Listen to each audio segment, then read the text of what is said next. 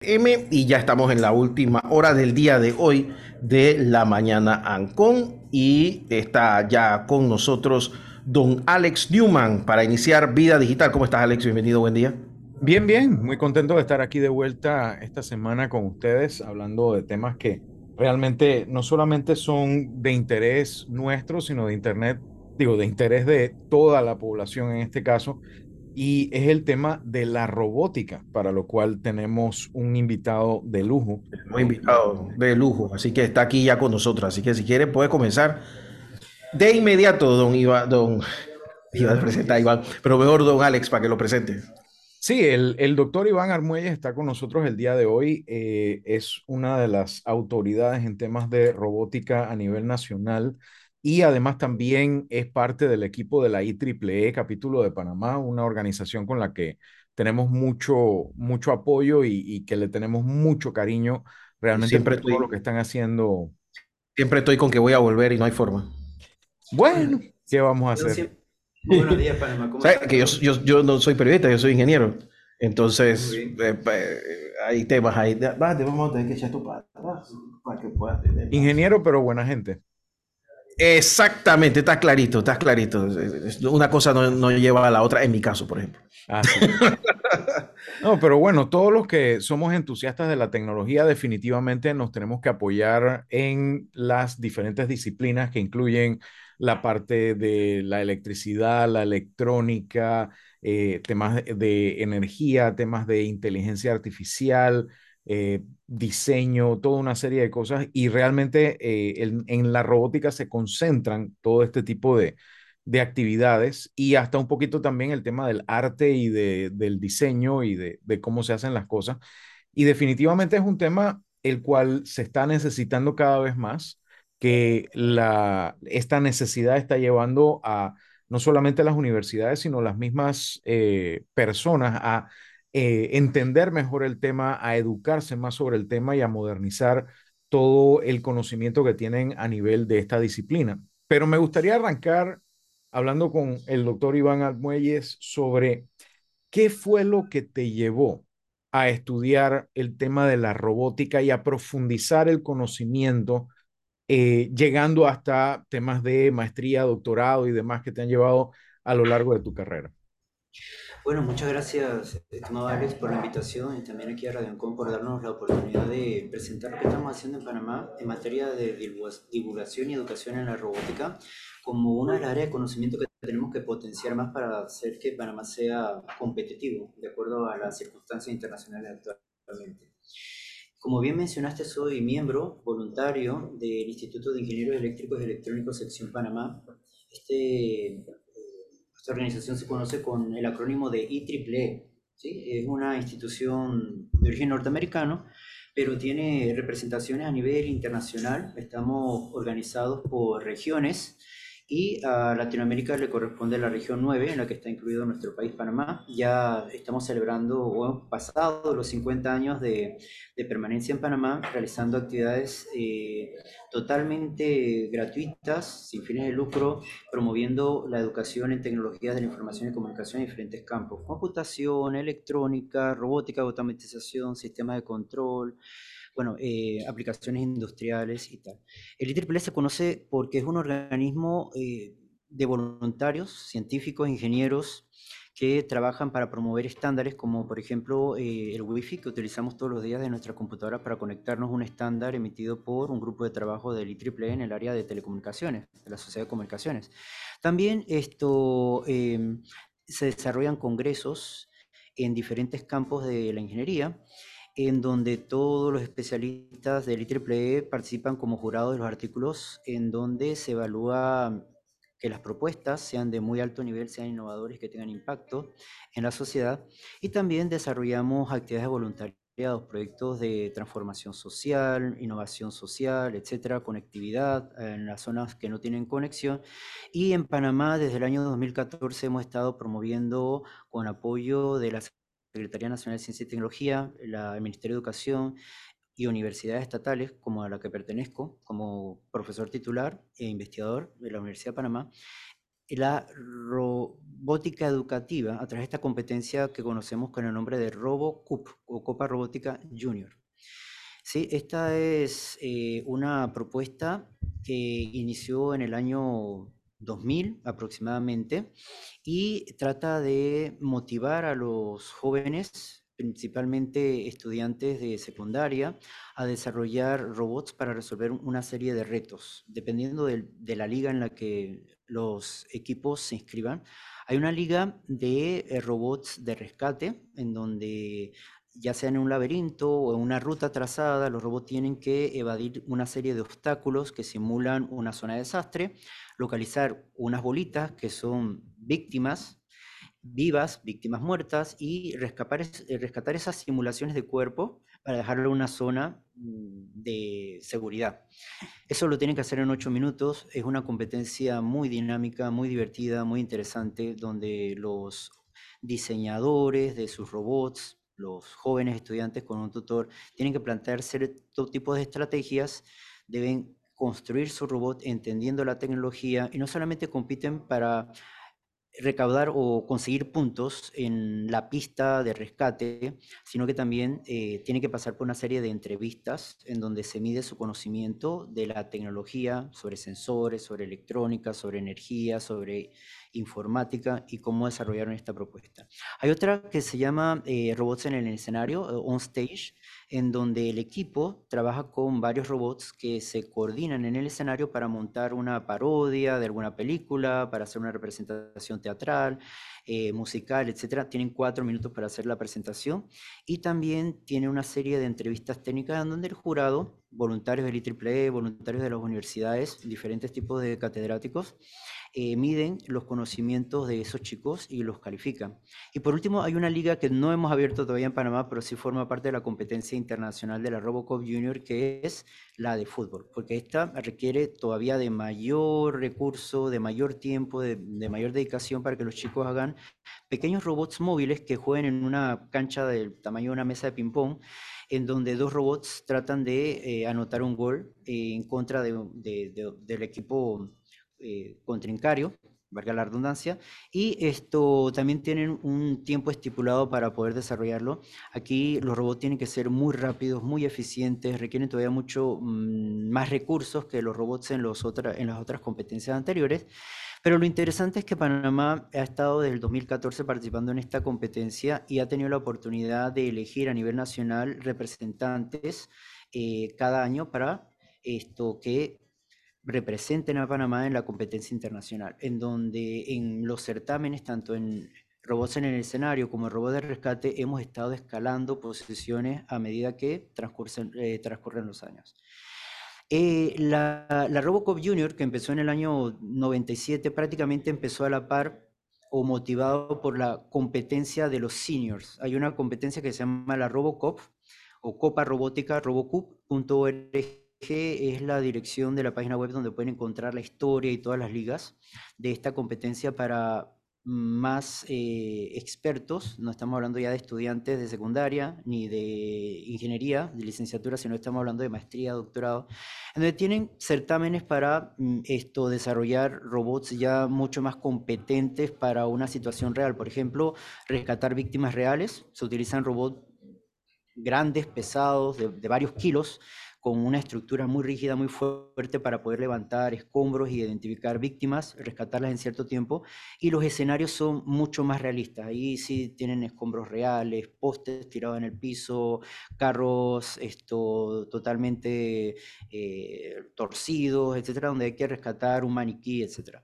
Eh, pero también se han ensayado esto, otros tipos de competencia como eh, robótica de logística, en donde se utilizan robots móviles para poder, esto, en un tiempo dado, eh, identificar objetos en diferentes estantes, colocarlos en una banda sin fin, empacarlos, etcétera, tal y como ahora la, industria tipo Amazon y, todos los que son delivery lo requieren, ¿no?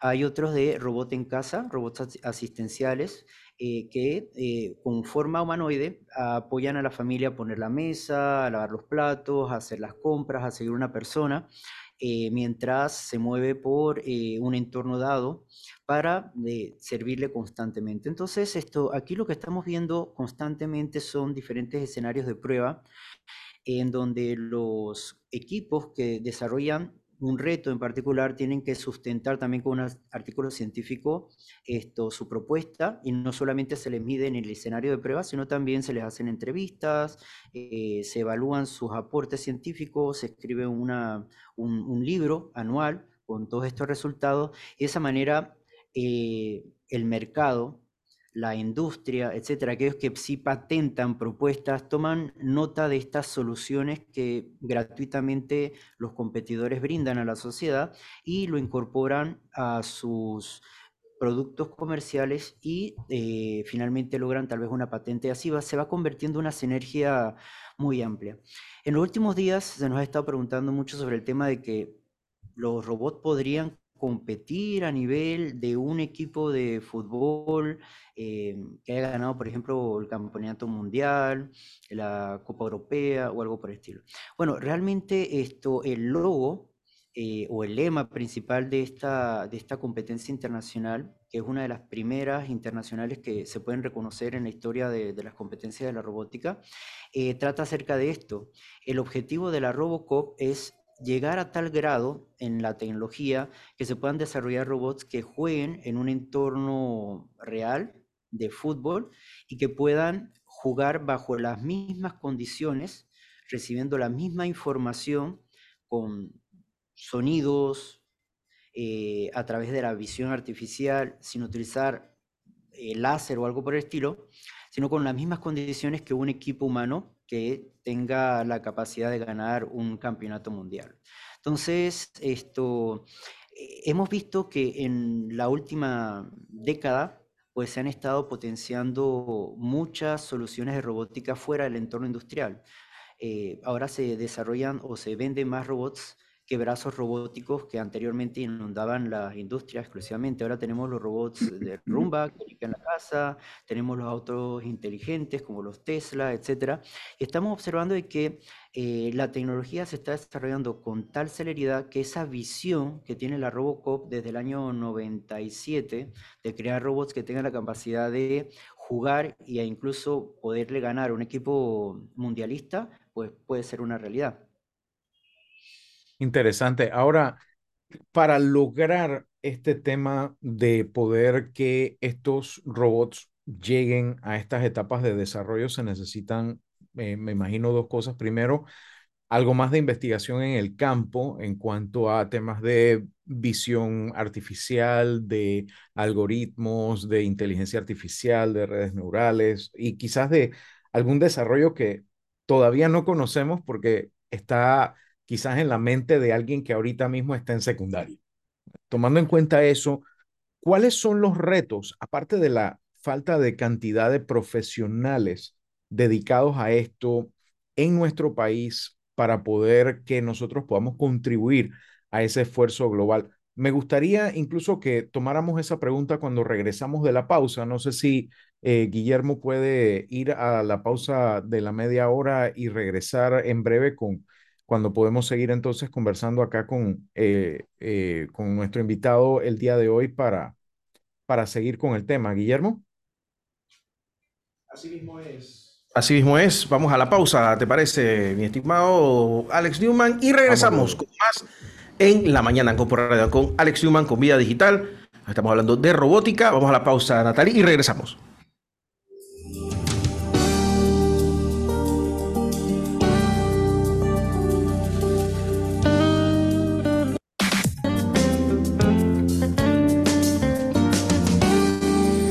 Muchas gracias Natalie. Son las 11.31 minutos de la mañana aquí en Radio Ancon 92.1 FM y radioancon.com. Ahí, ahí ya estamos ajustando a, los, a los músicos que tenemos allá abajo en el primer piso para que pues nada más escuchemos ahí bajito. Gracias Natalie. Oye, estaba conversando Alex con, con Iván acá de las posibilidades reales que tiene el campo laboral en Panamá de, de, estos... Pues me llamaba la atención le preguntaba a Iván cuántos estudiantes panameños realmente interesados en desarrollar una carrera de robótica. Y el problema no es tanto si hay una cantidad o no, sino a dónde van a estar. Entonces, la gran mayoría eh, terminan becados ¿no? en, universidades. Sí, claro, esto, lo que estamos comentando en la pausa era la necesidad que tenemos de ingenieros que puedan atender la gran demanda internacional que hay para el mercado de la robótica. No necesariamente tiene que ser un eh, título de ingeniería en robótica como tal per se. Aquí tenemos esto, nuevas carreras que llevan poco tiempo en, el, en las universidades públicas y privadas, como la ingeniería mecatrónica, que es una eh, especialidad de la ingeniería que tiene que ver con la automatización de procesos en plantas, principalmente, es eh, muy interesante para la industria. Y esto también los ingenieros en sistemas computacionales, eh, informática y afines, esto tienen un espacio dentro del desarrollo de la robótica, porque la robótica es una disciplina que abarca muchísimas áreas de la ingeniería y de las ciencias, tan, tan básicas como física, matemática, etc. Así es que sí se requiere. El tema está en que, bueno, el mercado panameño no produce robots eh, industriales, brazos robóticos como los que se encuentran en las plantas de fabricación de autos, por ejemplo. Pero esto sí hay eh, soluciones que se pueden implementar de automatización robótica con sensores, visión artificial que pueden servir, por ejemplo, para mejorar la calidad de los productos agropecuarios. La vigilancia y automatización de, de procesos en el, en el, campo, en el agro, por ejemplo, solucionar problemas de cuatrerismo también, eh, invernaderos inteligentes, todo eso son campos muy amplios en donde la robótica tiene un espacio y no necesariamente tenemos que pensar en los robots humanoides tipo Terminator que aparecen en la, en la, televisión como el único objetivo de la robótica. ¿no? Claro, que nos va a colonizar y va a acabar con la especie humana. Claro, la que, lo que hace en los medios. Porque yo siento que también hay una histeria con este tema, ¿no? Sí, exactamente. Innecesaria. Exactamente. Bueno, todavía hay, hay, un gran grado de especulación, propaganda, etcétera, por los nuevos servicios de inteligencia artificial que se están brindando en línea, como ChatGPT y ah, algunos simuladores de, de, amigos virtuales, ¿no? Como réplica, etcétera, que se han vuelto muy populares. Eh, en, los últimos, en los últimos años. ¿no? Alexa es un robot con inteligencia artificial y nadie ha muerto por usar Alexa. Exactamente. Pero bueno, esto también se han encontrado fallos de seguridad que a medida que va avanzando el tiempo se van detectando y se van corrigiendo. ¿no? Ahora, una de las cosas que hemos mencionado es eh, la dificultad, eh, el desafío en este momento de eh, realmente aprovechar todo lo que nos ofrece la robótica. Eh, mencionamos el hecho eh, hace un momento de que Panamá no produce, digamos, robots, brazos robóticos, etcétera. Y, y, y cuando, cuando hablamos de robots, generalmente también para que sean realmente económicamente viables, estamos más hablando de los robots que usaba, por ejemplo, Tony Stark para construir su, su, su traje que hablar de Terminator o hablar de Citripio. Es más tirando a, a Artuditu que otra cosa. Eh, en ese sentido, ¿cuáles son los desafíos principales que tiene nuestro país, no solamente para producir esos profesionales que van a estar eh, no solamente utilizando estas herramientas, sino creando nuevas herramientas a partir de ellas? Eh, y para realmente pues tomar un lugar dentro del desarrollo de la robótica a nivel mundial? Bueno, una pregunta muy compleja que nos daría para varios programas, eh, pero tratamos de, recordar algo, que para producir nuevos ingenieros, esto, nuevos científicos, personas que estén vinculadas a este campo, necesitamos capacitar desde tempranas edades. Y, y es un tema que Panamá tiene pendiente desde hace muchos años atrás se está proponiendo, promoviendo una ley para la enseñanza obligatoria de la informática. ¿no? no estamos hablando de la ofimática, del uso de Word, Excel, estamos hablando de programar algoritmos, explicarle a los chicos más pequeños cómo podemos crear una serie de rutinas, planificar una serie de tareas que se repiten de manera cíclica y que se pueden aplicar para solucionar diferentes temas o problemas que tenemos a diario. Y cómo traducirlos en un código, cómo programar un sistema cualquiera, una computadora, un microcontrolador, un sensor para hacer una tarea útil y automatizar esa tarea. Y no se ha logrado, no se ha conciliado, la propuesta ha estado moviéndose en la Asamblea, eh, revisándose en el Ejecutivo, eh, pidiendo enmiendas, cambios, y bueno, no tenemos lamentablemente esa oportunidad. Y no para crear eh, una, un estudiante que sepa o que se vaya a orientar exclusivamente al desarrollo tecnológico, estas competencias de la Robocop Junior han demostrado que aunque los estudiantes que han participado del año 2000, 14 aquí en Panamá ya se han incorporado en diferentes carreras de la ingeniería, no todos han optado por la ingeniería. Hemos tenido competidores ganadores que, que se han ido a estudiar medicina, que se han eh, ido a estudiar derecho, etcétera, pero eh, han adquirido nuevas capacidades y nuevas habilidades que le permite ser un, ser humano integral y todavía tener un pensamiento crítico mucho más afinado que cualquier otro, otro ciudadano que se pierde de esa, de esa capacitación. Entonces la idea es que tenemos que empezar a formalizar y actualizar nuestro programa educativo nacional, estatal principalmente. Y segundo, bueno, apoyar eh, la idea de la creación de un de un Panamá como centro digital, como un hub digital en donde se pueda hacer eh, centros de desarrollo, potenciar más las facilidades que nos brinda la ciudad del saber, por ejemplo, para crear un entorno ágil de desarrollo tecnológico también, como una especie de Silicon Valley, ¿no? Aquí en Panamá. Todo eso son políticas públicas que se tienen que seguir impulsando por una parte y esto, ir educando a la sociedad que no ha tenido la oportunidad de formarse en áreas de la tecnología de la información y comunicación, cómo se pueden eh, adquirir servicios, herramientas, máquinas eh, costo efectivas, que no sean tan costosas, que nos puedan ayudar a ser mucho más, mucho más productivos.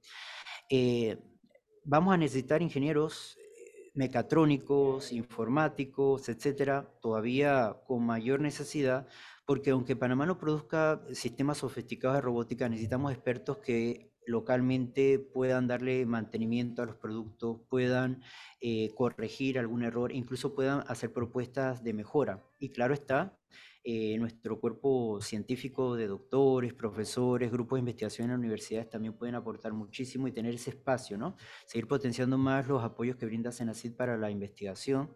Y esto todo depende mucho de cómo se organiza el presupuesto estatal para poder satisfacer esa necesidad.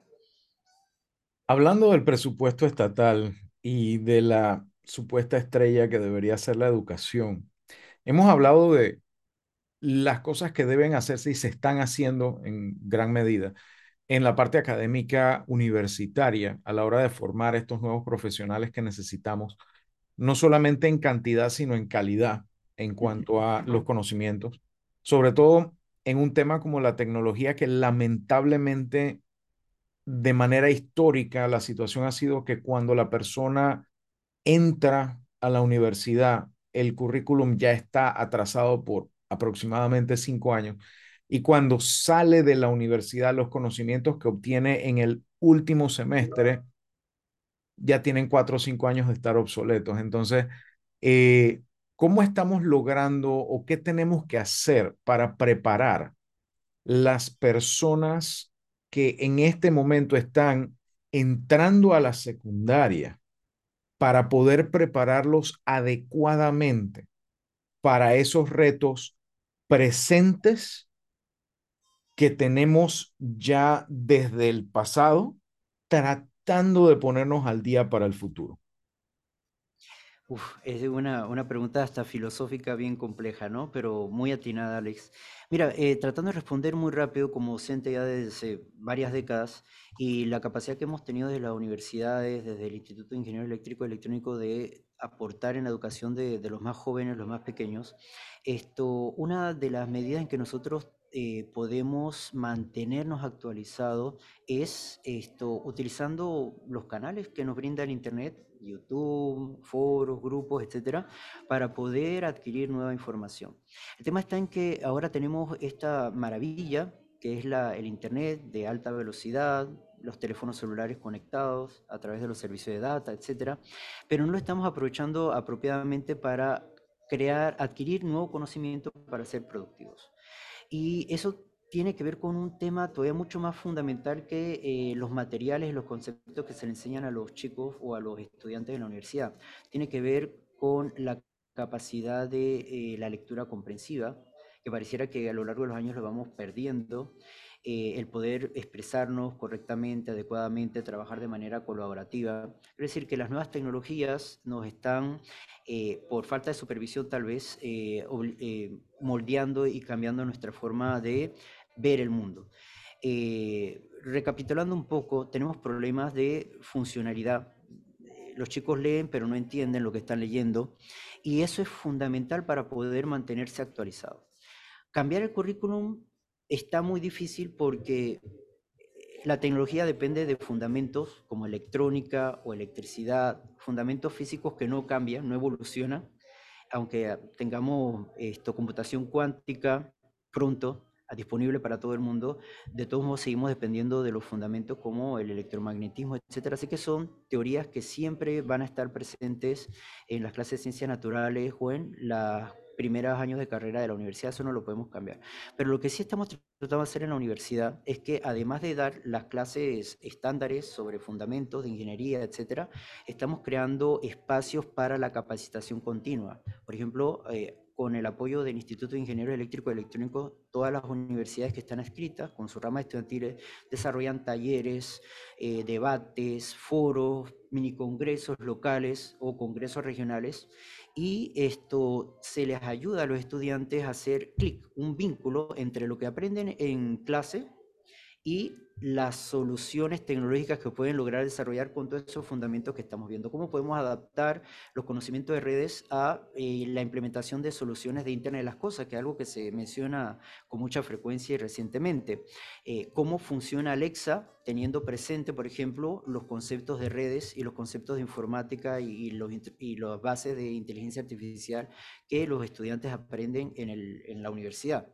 Entonces, ese, ese tipo de actividades nos están ayudando a mantener el perfil eh, de idoneidad de los estudiantes egresados de las diferentes universidades, ya sea públicas y, privadas, porque estamos en con, constante contacto con ambos ambientes, tanto la universidad privada como la pública, y esto, trabajamos colaborativamente en esos proyectos. Tenemos diferentes tipos de competencias, no solamente la Robocop Junior para los estudiantes y los programas de voluntariado que hacen los estudiantes universitarios en, en, escuelas, colegios y en la comunidad, en donde desarrollan tecnología para, para esos entornos, sino que también tenemos eh, competencias auspiciadas por la NASA, por ejemplo, el International Space, eh, Space Up Challenge que hemos desarrollado desde el 2015. Es una, una competencia de retos que brinda la NASA en octubre cada año y eh, se encuentran estudiantes de diferentes universidades locales, crean equipos, desarrollan una hackathon de 48 horas, una solución y son evaluados localmente para luego elegir a nuestros representantes a la competencia internacional. Desde el 2013, 12 hemos empezado a hacer esta actividad anualmente y mire, hemos tenido un equipo ganador panameño en, el, en la competencia internacional de la NASA en el 2021, hace dos años, un equipo de la Latina, pues obtuvo el premio del proyecto más inspirador, eh, que es uno de los 10 premios o reconocimientos que brinda la NASA a más de 4.000 equipos que participan a nivel mundial. Eso quiere decir que Panamá tiene la capacidad de generar estudiantes eh, con muy buen perfil en el ámbito disciplinario de, de la ingeniería y a nosotros nos sorprende, los jurados y organizadores de estos eventos, lo difícil que es conseguir o elegir al mejor, porque prácticamente todos brindan soluciones muy innovadoras, muy bien sustentadas, con un perfil ganador. Entonces, no, no solamente hemos tenido un ganador internacional, sino hemos, tenido en tres ocasiones finalistas internacionales. de esos 4.000 equipos que te mencioné, ya en tres ocasiones Panamá ha tenido equipos finalistas. Escogen a los 60 mejores y luego a, los 10 mejores. ¿no? Entonces, bueno, hemos estado en tres ocasiones entre los 60 mejores de los retos planteados por la NASA anualmente. Interesante. Ahora, eh, tomando en cuenta que tenemos ya poco tiempo y que la, la entrevista ha sido muy informativa, ¿cómo eh, dentro de tu perspectiva ves el ámbito de la robótica en Panamá, dado lo que ha pasado, lo que está sucediendo en este momento, tanto en escuelas, que hemos visto excelentes esfuerzos, aquí hemos tenido algunos invitados que nos han contado de lo que se está haciendo en escuelas, eh, lo que se está haciendo en universidades y los esfuerzos que se están haciendo tanto en empresa privada como en algunos casos con colaboración de instituciones de gobierno como Senacid y demás. Eh, ¿Cómo ves el futuro en la próxima década? ¿Y crees tú que si en el 2050 tenemos algún robot jugando fútbol al lado de el sucesor de Messi en una cancha, eh, tendremos alguna participación diciendo, oye, mira, eh, el meñique del dedo del pie del robot se desarrolló en Ciudad del Saber, por decir algo. Muy bien, esto, yo soy muy entusiasta como país, esto, creo que tenemos mucho talento. A medida que hemos estado en las regionales de la Robocop Junior, porque tenemos competencias regionales para hacer luego la final nacional, como la que pasó en mayo recientemente, y que tenemos dos equipos ganadores para representarnos en el internacional, tenemos mucho talento repartido. Mira que entre los eh, equipos ganadores anualmente de la Robocop Junior, eh, siempre marcan Chiriquí y Veraguas. Y también tenemos provincias centrales más que Panamá Centro. Entonces eso demuestra que tenemos mucha población ávida de poner en práctica sus conocimientos, de demostrar su creatividad y su capacidad de innovación. Eh, tenemos también muchos egresados de nuestras carreras eh, de ingeniería de diferentes universidades que nos están representando muy bien en el ámbito internacional, becados por Senacido, becados por em-, embajadas en Asia, en Europa, en los Estados Unidos, te puedo contar con propiedad diferentes casos en donde se han mantenido formándose en grupos de investigación a nivel de doctorado y, postdoctorado. Eh, estoy seguro de que para el año 2050, si no es en un robot que juegue a la par con Messi o a, a ese nivel, tendremos robots esto, haciendo indagaciones en Marte, en la Luna, etcétera, donde alguna participación panameña, directamente o de manera indirecta, estará presente ahí. Estoy muy seguro de ello y creo que tenemos que seguir trabajando colectivamente como país, no importa ah, en qué organización estemos vinculados, si una universidad privada, estatal, si dentro del Instituto de Ingeniero Electrónico eh, o alguna empresa en la ciudad del saber o fuera de ella. Tenemos que seguir debatiendo sobre el tema de los mitos y realidades de la inteligencia artificial, como lo hemos estado haciendo en diferentes entornos, en la radio, en este programa también. Gracias, Alex, siempre por tu invitación y consideración. Y tenemos que unir fuerzas, unir fuerzas porque definitivamente Panamá tiene todo el potencial, recursos naturales y el talento humano para lograr esos objetivos. Interesante. Ahora, ya para terminar, aquellas personas que en este momento estén interesadas en poder conocer un poco más acerca del tema de la robótica o que tienen algún familiar, llámese un hermano, un primo, un tío, un sobrino, o mejor aún, una hermana, una tía, una prima, una sobrina, una nieta, eh, que quieran participar eh, o que sientan que tiene ese, ese afán de participar del tema de la robótica, que junto con, yo creo, la ciberseguridad son los dos nichos que más gente está necesitando en tecnología en este momento. ¿Qué recursos tú les puedes recomendar para que investiguen, averigüen, busquen, se documenten y se eduquen y se preparen para esos retos futuros que vienen y que ya están encima nuestro prácticamente. Muy bien, esto, eh, bueno, las redes sociales es una de las fuentes eh, más expeditas donde nosotros podemos eh, adquirir información sobre qué se está haciendo para fomentar la robótica y la tecnología aquí en Panamá. Hay un sitio que a mí yo recomiendo mucho porque colaboramos de la universidad con la Secretaría Nacional de Ciencia y Tecnología, es eh, donde se reúnen diferentes recursos digitales para, enseñar sobre tecnología, sobre robótica y se anuncian eh, las convocatorias para la competencia de la Robocop Junior. Eh, también en Senacid eh, existen programas para los chicos que están en el colegio y su formación en el ámbito científico como jóvenes científicos, que es una competencia que se hace a lo largo del año en donde un científico panameño adopta a un equipo de estudiantes del colegio para desarrollar algún tipo de proyecto en alguna disciplina, ciencias naturales, ciencias exactas, ingeniería, tecnología. Bien, esto, así que uno de los sitios que donde rápidamente podemos adquirir información sobre recursos y oportunidades para seguir formándonos, es Senacid. Eso se los recomiendo 100% y además porque es una fuente confiable y los programas además son totalmente subsidiados sin fin de lucro. Luego también está el Instituto de Ingenieros Eléctricos y Electrónicos a través de sus redes sociales, en Instagram, en Facebook, Twitter, etcétera, donde estamos promoviendo todas nuestras conferencias, charlas, congresos, además de que cada universidad, la Universidad de Panamá, la Universidad Tecnológica, la Universidad Latina, Santa María la Antigua, Udelas, por mencionar algunas, tienen eh, representaciones del Instituto de Ingeniero Eléctrico y Electrónico a través de sus ramas estudiantiles, profesores que son miembros del instituto y que esto constantemente están haciendo de manera intensiva muchos congresos, talleres y actividades que permiten que el público en general pueda participar y ponerse al corriente de todo lo que está sucediendo con la tecnología, temas de inteligencia artificial, ciberseguridad, como lo menciona, robótica, etc.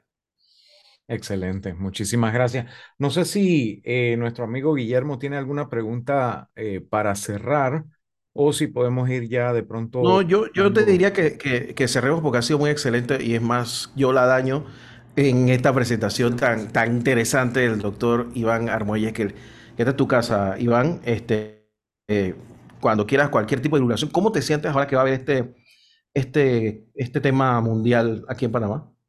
Bueno, esto, confiados de que Panamá es también la talla como sede y también como esto, equipo participante. ¿Habrá posibilidades a través de recursos privados y estatales de darle seguimiento a, a los resultados localmente? Bueno, constantemente se hace estadísticas eh, en la competencia de la Robocop Junior, que es la que lidera la Secretaría Nacional de Ciencia y Tecnología principalmente, se tienen todos los reportes de cantidad de colegios, participantes, los orígenes de cada uno de ellos, sus tutores, y cómo a medida de los años que van concursando, porque muchos repiten, van esto, mejorando sus capacidades y, oportunidades de formación. Incluso cómo se insertan en el mercado local a los más senior ya, porque recuerden que esto empezó en el 2014, cómo han creado sus propias empresas de robótica, de STEM y de venta de, equipo electrónico y cómo ingresan también a la carrera de ingeniería. Bueno, doctor Ibar Armuelles de la IEEE, gracias por estar con nosotros aquí en, en Vida Digital en la mañana con Alex Newman. Nos vamos. Nos vemos el próximo miércoles, ¿te parece? Así será. Gracias, Alex. Hasta luego. Y nosotros vámonos con una pausa musical.